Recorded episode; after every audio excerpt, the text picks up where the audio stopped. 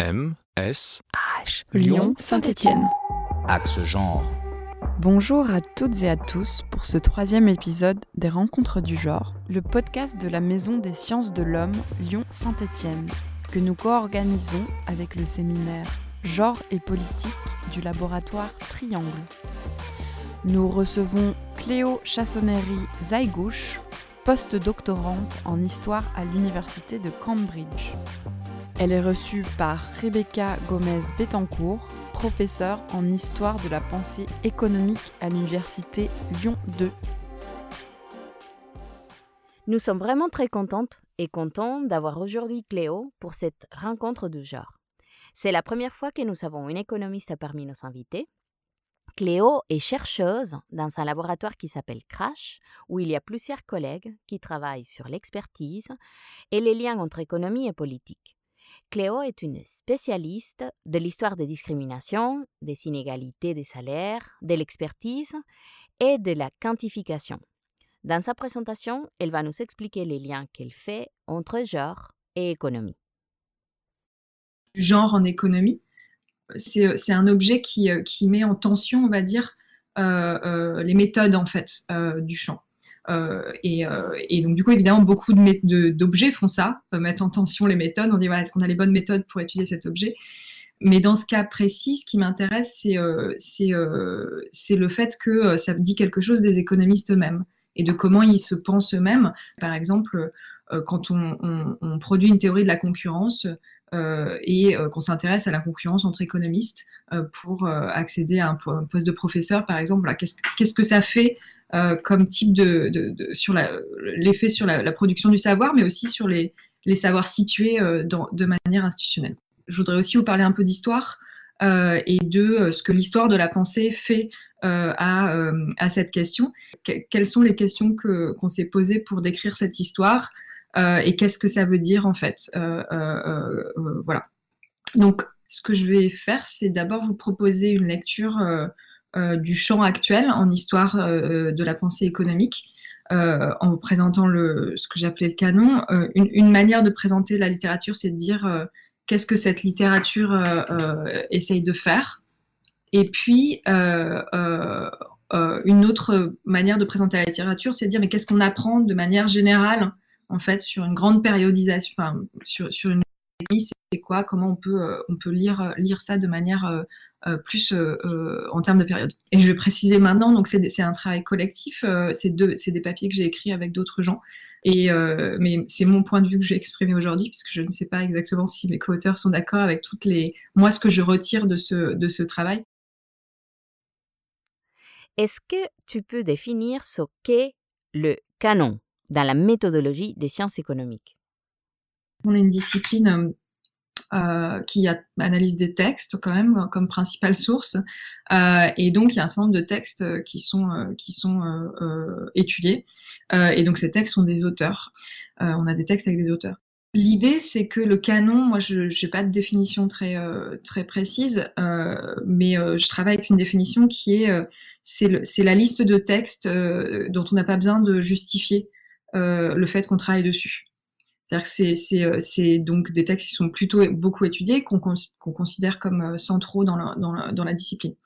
Euh, ici, ce que j'ai décidé de vous montrer, c'est quelques données donc qui sont pas du tout une étude systématique, mais qui sont issues d'une revue de littérature qu'on a fait avec deux, co-auteurs, Eric Pinson-Fox et Catherine Herfeld, où on nous a demandé pour une revue d'histoire de, la pensée de faire voilà une, synthèse de ce qui avait été publié pendant deux années dans les principaux euh, euh, journaux euh, d'histoire de la pensée économique.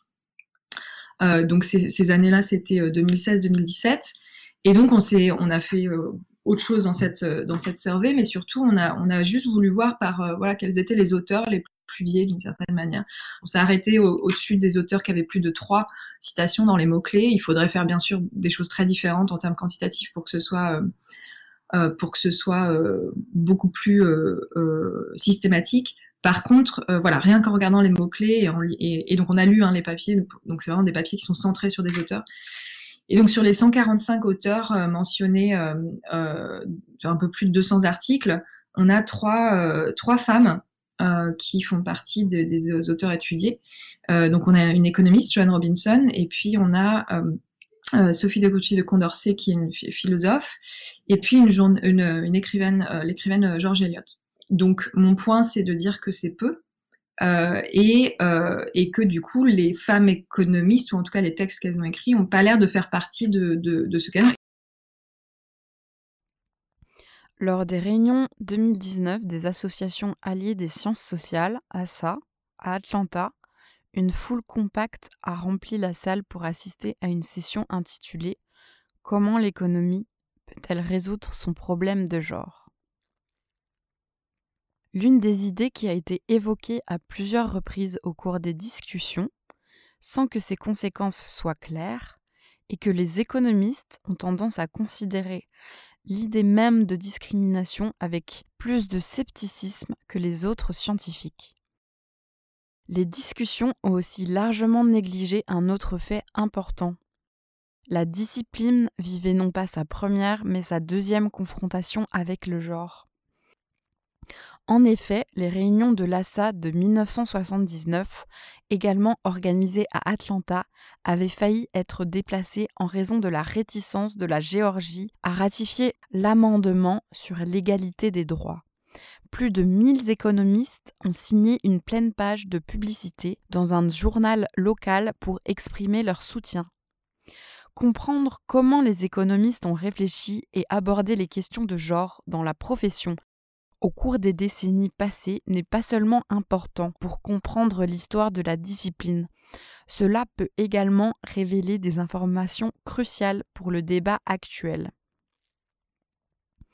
Extrait de Economics is not a man's field, Webb and the First Gender Reckoning in Economics, 1971-1991, Cléo Chassonnery Zaigouche, Béatrice Chérier and John D. Singleton.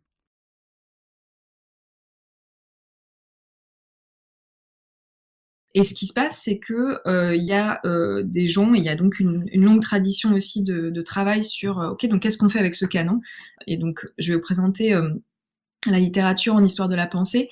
Je vais juste vous donner la manière dont j'ai organisé cette littérature, parce que c'est quelque chose que je trouve intéressant moi, il y a une manière de regarder l'histoire des femmes et l'histoire du genre que je, que je reprends, et été beaucoup marquée par ce qui s'est fait en histoire en épistémologie de l'archéologie. Euh, et donc, les, travaux d'Alison Mooney, elle, les organise avec cette idée que la première tâche euh, à faire quand on s'intéresse à ces questions, c'est de faire de l'histoire récupérative, et dont le but est de contrer l'effacement. C'est-à-dire, alors pour le coup, en termes très concrets, quand il s'agit d'artefacts matériels, euh, mais euh, c'est-à-dire qu'il faut aller euh, chercher ces, femmes qu'on a oubliées et qui ne font pas partie du canon. Le deuxième aspect qu'elle développe, c'est cette idée que pour faire ça, bah, il faut dégenrer la démarche des chercheuses et des chercheurs. La théorie du point de vue est une épistémologie explicitement politique et sociale. Son idée centrale est une thèse d'inversion celles et ceux qui sont soumis à des structures de domination qui les marginalisent et les oppriment systématiquement peuvent, en fait, être épistémiquement privilégiés à certains égards cruciaux. Elles et ils peuvent savoir des choses différentes ou mieux connaître certaines choses que celles et ceux qui sont comparativement privilégiés. Extrait de Why Standpoint Matters, Alison Willy. Euh, donc elle, elle parle beaucoup des biais de sélection euh, euh, dans les, sujets et, les auteurs qui, sont choisis. Les théoriciennes du point de vue féministe soutiennent que le genre est une dimension de la différenciation sociale qui peut faire une telle différence sur le plan épistémique. Leur objectif est à la fois de comprendre comment naît la partialité systématique de la connaissance faisant autorité, en particulier son androcentrisme et son sexisme, et de rendre compte des contributions constructives apportées par celles et ceux qui travaillent à partir de points de vue marginaux, en particulier les points de vue féministes, pour contrer cette partialité. En cela, la théorie du point de vue converge avec les intérêts d'un grand nombre de philosophes des sciences qui s'engagent à donner un sens à la nature profondément sociale de la recherche scientifique. En outre, Elle offre un cadre permettant de comprendre comment, loin de compromettre l'intégrité épistémique, certains types de diversité, culturelle, raciale, de genre, peuvent enrichir de manière significative la recherche scientifique. Extrait de Why Standpoint Matters, Alison Willy. Et euh, c'est quelque chose qu'on a, que, que, Béatrice Cherrier a repris aussi, elle, dans sa, dans sa manière d'organiser la, la, littérature quand on travaillait ensemble sur euh, euh, donc vraiment récupérer euh, les, les, les, histoires qui existent et les contributions qui existent, les rendre visibles, créditer les personnes et puis étudier aussi ce, ce qui n'est pas là. donc on a vraiment beaucoup de travail qui a été fait sur faire la liste de ces femmes qui ont contribué à la pensée économique, raconter leur vie, euh, et donc, on a des approches maintenant qui, euh, qui sont des approches générales, qui sont biographiques. On a une approche par la, le, le, le, texte, donc on a une énorme bibliographie, de, euh, mais qui s'arrête en 1940. Euh, et puis, on a des approches par champ. Euh, donc, évidemment, les champs où il y avait le plus de, de femmes ont été étudiés en premier. Donc, l'histoire de, de l'économie domestique, l'histoire de l'économie de, de la famille et l'histoire de l'économie féministe. Ensuite, on a une approche donc euh, biographique, mais aussi par euh, euh, les institutions.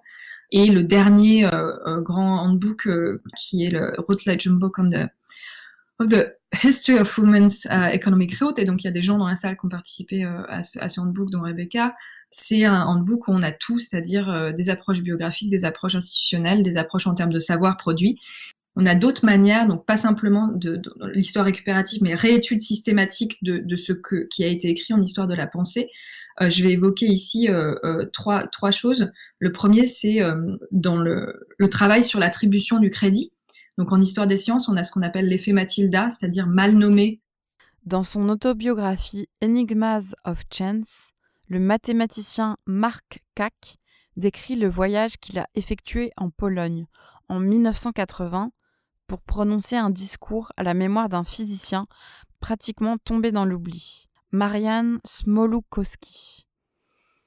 Cet oubli, Kak l'attribue non pas à sa mort prématurée à l'âge de 45 ans, à la longueur de son nom ou même au fait que sa carrière s'est déroulée en Europe de l'Est, mais à l'effet Mathieu. Ses réalisations ont été éclipsées par celles d'Albert Einstein, qui travaillait lui aussi à peu près au même moment sur le mouvement brownien. En 1968, Robert K. Merton a décrit et baptisé, d'après le Matthieu du Nouveau Testament, l'espèce d'effet de halo qui fait attribuer à des scientifiques célèbres des travaux qu'ils n'ont pas, ou pas entièrement, réalisés. En d'autres termes, comme dans l'Évangile selon Saint Matthieu. Car on donnera à celui qui a, et il sera dans l'abondance, mais à celui qu'il n'a pas, on notera même ce qu'il a. L'utilisation de ce concept par CAC a ceci d'intéressant qu'il se réfère à la seconde proposition. Le terme effet Mathieu se rapporte plus souvent à la première, la sur-reconnaissance de ceux qui sont au sommet de la profession scientifique. Mais tout le monde n'admet pas que ce second usage s'applique dans une large mesure aux autres, aux laissés pour compte de l'histoire de la science et plus particulièrement aux femmes en sciences. Extrait de Margaret Rossiter, l'effet Mathieu Mathilda en sciences. Euh, Rossiter, elle, elle montre euh, que euh, c'est un effet qui est beaucoup plus fort quand il s'agit de, création de, par des femmes. Euh, on a aussi une autre manière de, réétudier en fait ce qu'il a déjà étudié, c'est de s'intéresser aux collaborations. Euh, et en général, on s'intéresse. Euh, il y a une énorme littérature sur les couples qui ont coécrit des choses. Et puis, on s'intéresse aussi au bien individuel. Et là, je vous renvoie encore une fois par des, approches individuelles sur des auteurs. Et donc, il y a un article très intéressant qui a été publié par par Béatrice Cherrier et Roger Bacca sur euh, Samuelson et l'évolution de sa pensée euh, à travers, euh, sur le genre, à travers plein de sources différentes.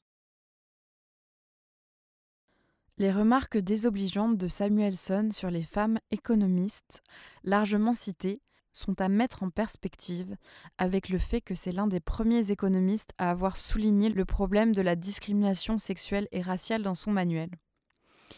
Il est fait référence à la fois de ses analyses publiées de la discrimination dans son manuel et ailleurs, et aux documents d'archives sur ses interactions avec les femmes économistes, y compris les témoignages qu'il a écrits en leur nom. Ses attitudes semblent paradoxales en ce sens qu'il a mis l'accent sur le problème de la discrimination et qu'il était très favorable aux femmes. Mais cela ne l'a pas conduit à remettre en question certaines des attitudes qu'il avait à l'égard des femmes en général. Extrait de Paul Samuelson, Gender Bias and Discrimination, Roger E. Backhaus et Béatrice Cherrier.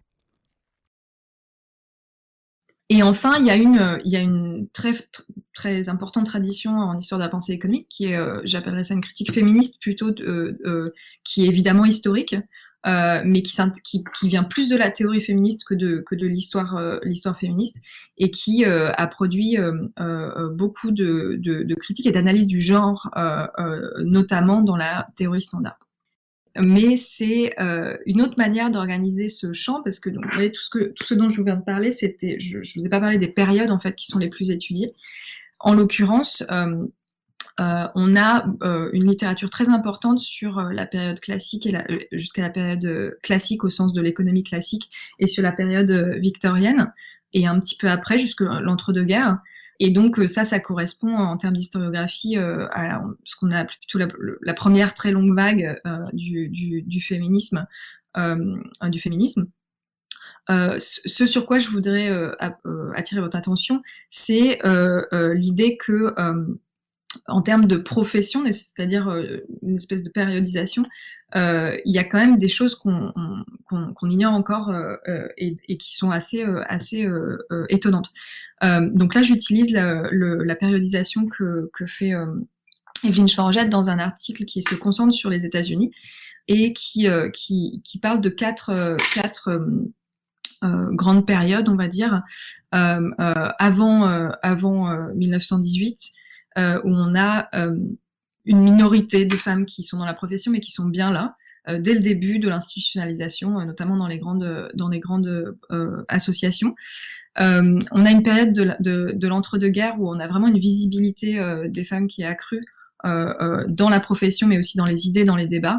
Donc ça, on le voit très bien dans les nombres d'articles publiés. et puis on a une, sorte de période un peu, un peu ambiguë qui est après la guerre où les femmes rentrent massivement dans la, dans la, dans la profession, mais, euh, mais, ça se, mais, mais, mais aussi elles deviennent euh, moins visibles. Et puis les années 70, donc qui correspondent à une espèce de deuxième vague où là on a une nouvelle cohorte d'étudiantes notamment et voilà. Et quand on regarde cette fois-ci non pas le euh, non pas le, la profession mais la production, donc cet article de Madeleine il est très intéressant parce que euh, c'est un article qui montre quantitativement que euh, finalement euh, les femmes économistes publiaient plus en proportion et avaient, plus de visibilité avant les années 40 que, après la Seconde Guerre mondiale. Et donc ça, c'est un petit peu compliqué d'expliquer, de, disons, ces, ces trajectoires. Ces démarches méthodologiques féministes dans l'histoire de la pensée économique sont faites pour pallier les effets secondaires agrégés dont nous parle Cléo les, limites et les perspectives de la littérature telle qu'elle est aujourd'hui, euh, euh, c'est qu'il y a des, il y a ce que j'ai appelé des effets secondaires agrégés, ce qui n'est pas un très joli terme, euh, mais ce qui montre, ce qui veut dire que en gros, on a une accumulation, on a une littérature qui existe et, qui est évidemment assez, enfin qui est, solide et très intéressante, mais on a des effets voilà de, de qui, de, qui sont pas forcément liés aux, aux contributions individuelles. Donc on a l'effet John Robinson, qui en fait, euh, en histoire des sciences, on appelle ça l'effet Marie Curie. Euh, donc c'est l'effet, voilà, il y a une femme, et donc on va étudier cette femme. Et donc euh, cette femme va être la femme qu'on va étudier. Et donc ça, c'est très fort dans notre domaine et c'est souvent une des rares économistes que les gens sont capables de citer et qui correspond, disons, à ce canon du, du, grand économiste. le deuxième effet agrégé, c'est cette idée qu'on a, on a une littérature importante sur X et les femmes, X étant un économiste du canon. Et je, contribue largement aussi à cette littérature. Donc encore une fois, c'est vraiment cette idée que on a on a toutes ces contributions, mais donc qu'est-ce qu'on en fait en agrégé, c'est-à-dire qu'est-ce que ça dit aussi de, de comment comment l'histoire peut être éventuellement cumulative? On a des périodes sous-étudiées, alors ça j'en ai parlé un petit peu euh, euh, déjà. Donc euh, après le XXe siècle et donc avant le fait qu'on s'intéresse aux, années 70 et 80 sur le, féminisme, bah, les années 40, 50, 60, il, y a des choses, mais, mais pas sur tous les sujets. voilà. Et les, deux autres aspects que je voulais ajouter, c'est qu'on a vraiment euh, euh, pas de. Il nous manque encore des travaux sur les trajectoires. Euh, et là, je parle de la trajectoire des hommes. Et donc, je vais très brièvement, donc ce que j'appelle les hommes économistes et leurs femmes formidables, c'est l'idée qu'on a des cas, en fait, notamment aux États-Unis, d'économistes qui sont mariés à d'autres économistes, donc qui ont des PhD en économie, en économie, et les femmes de ces grands économistes qui vont avoir des prix Nobel arrêtent leur carrière d'économiste euh, euh, mais on, enfin voilà, on quand même euh, contribué à, la pensée qui est celle que et elles sont créditées pour ça.